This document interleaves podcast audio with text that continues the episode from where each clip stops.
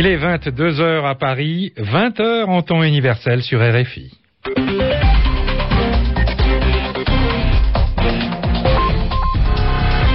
Jacques Rosenblum. Bonsoir à tous et merci d'être avec nous pour ce journal en français facile. Nous sommes en compagnie de Sonia Rollet. Bonsoir Sonia. Bonsoir Jacques, bonsoir à tous.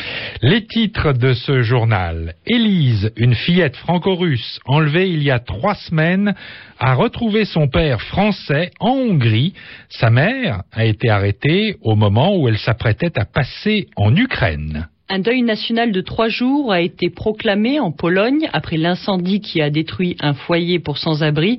Au moins 21 personnes ont trouvé la mort. Enfin, la situation s'est aggravée à Bangkok où les affrontements entre l'opposition thaïlandaise et les forces de l'ordre ont fait une centaine de blessés. Il y a également eu deux morts.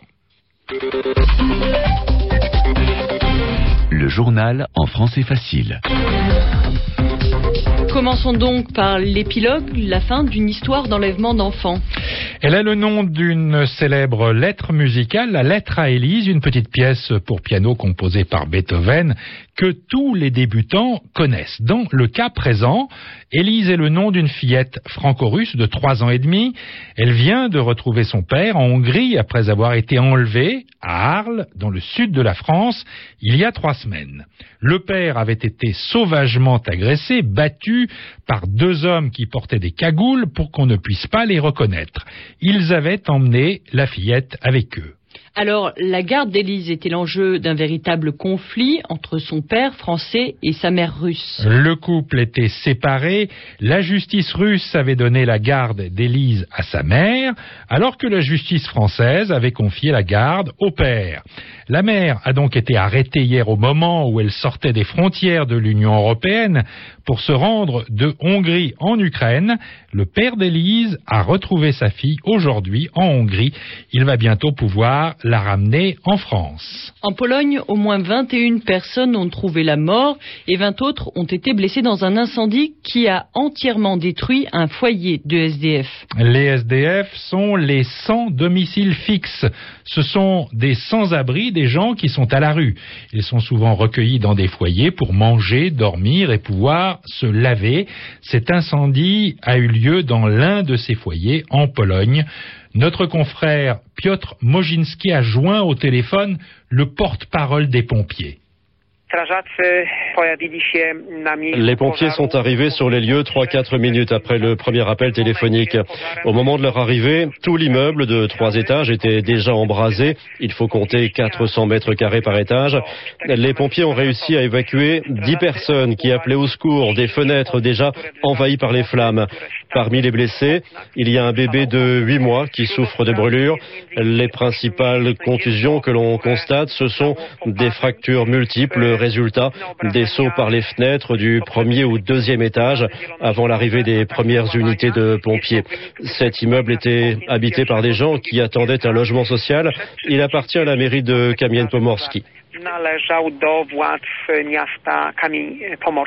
Et le président polonais a proclamé un deuil national de trois jours après ce drame. La présidence tchèque de l'Union européenne se dit très préoccupée par la situation en Thaïlande.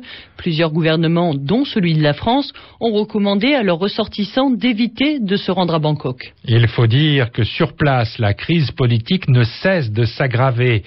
Aujourd'hui, la situation a même dégénéré, elle a donné lieu à des violences. Des affrontements ont fait rage entre les chemises rouges, partisans d'un ancien Premier ministre en exil, et forces de l'ordre. Les manifestants anti-gouvernementaux se sont battus à coups de cocktails Molotov et de pavés contre des soldats qui ont riposté en tirant en l'air et en utilisant des gaz lacrymogènes. Et le bilan de cette journée est actuellement de deux morts et de 113 blessés, mais le Premier ministre a annoncé que la campagne de retour à l'ordre était presque achevée. Évidemment, dans cette déclaration, tout est dans l'adverbe presque. En tout cas, un bâtiment du ministère de l'Éducation et sept autobus ont été incendiés à proximité du siège du gouvernement thaïlandais. C'est le principal lieu de rassemblement des chemises rouges depuis le 26 mars. J'ai demandé à Nicolas Vescovaci, qui connaît bien la Thaïlande, de nous expliquer les raisons, les enjeux de cette crise. Alors, qui sont au juste ces chemises rouges dont on parle, Nicolas? Alors les chemises rouges, eh bien la couleur rouge en opposition à la couleur jaune.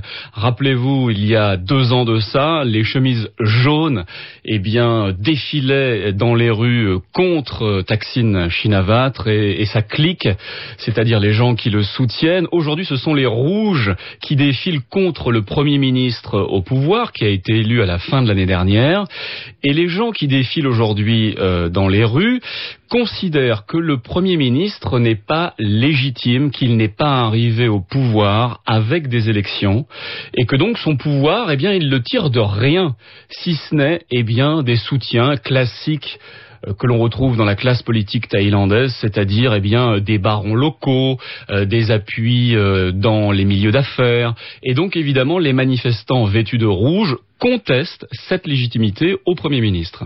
Si je comprends bien, les jaunes ce sont un petit peu les classes possédantes et les rouges représentent les classes les moins aisées.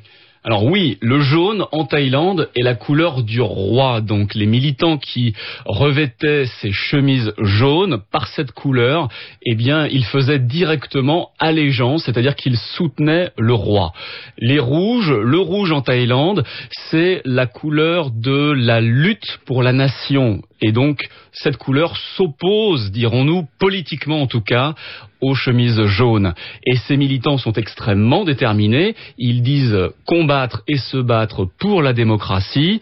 Euh, leurs opposants disent simplement que ce sont des opposants très violents qui, dans Bangkok euh, ce lundi, eh bien, ont, ont semé le chaos. Il y a eu énormément d'affrontements très violents, très très limités aussi à certains carrefours de la capitale. Aujourd'hui, les autorités thaïlandaises veulent mettre fin à ces violences sporadiques, éparses dans la capitale thaïlandaise. Cette crise, Nicolas Vescovaci, elle dure depuis combien de temps déjà? Écoutez, les chemises rouges occupent par exemple le, siège du gouvernement depuis le 26 mars dernier. Depuis plusieurs mois maintenant, vous avez donc des milliers de gens qui sont la nuit et jour devant le siège du gouvernement pour montrer leur désaccord avec le Premier ministre. Donc ça fait des mois que ces gens-là se battent, des mois qu'ils demandent au Premier ministre de partir, sinon ils sont déterminés à rester là. Et aujourd'hui, le gouvernement veut mettre fin à, ce siège, littéralement ce siège qui a lieu devant euh, les, les bureaux du Premier ministre. Et l'inflammation de cette crise, aujourd'hui, nous fait penser qu'elle est loin d'être terminée. Disons que la société thaïlandaise depuis euh, deux à trois ans est vraiment divisée entre ceux qui sont favorables au pouvoir des élites urbaines et ceux qui sont plutôt favorables aux campagnes. Et donc cette société euh, thaïlandaise très divisée, très clivée, n'en a pas fini avec les crises, n'en a pas fini avec les violences. Et tant que cette société sera autant divisée, eh bien il sera difficile d'y voir clair, parce que pour le moment, nous avons deux camps qui sont bien sur leur position et qui ne veulent pas en bouger. Merci Nicolas Vescovaci. Le Conseil de sécurité des Nations Unies a condamné à l'unanimité la Corée du Nord pour le tir récent d'une fusée balistique. Le Conseil de sécurité a même renforcé les sanctions contre le régime nord-coréen mais il s'agit là d'une déclaration et non pas d'une résolution. Cette déclaration n'est donc pas contraignante, elle est facultative, elle exprime un souhait, une recommandation, elle n'a pas force de loi, on peut donc l'appliquer ou pas l'appliquer si on veut. Disons qu'elle a, qu'elle a une valeur symbolique et elle finira comme des milliers d'autres déclarations dans le cimetière des vœux pieux des bonnes intentions de la communauté internationale. Enfin Jacques, en ce lundi de Pâques, les bourses européennes étaient fermées. Les bourses européennes, oui, Sonia. Elles étaient fermées, mais pas la bourse de New York. Et Wall Street a clôturé, a fermé a terminé sur un résultat relativement équilibré, c'est-à-dire dans l'indécision totale.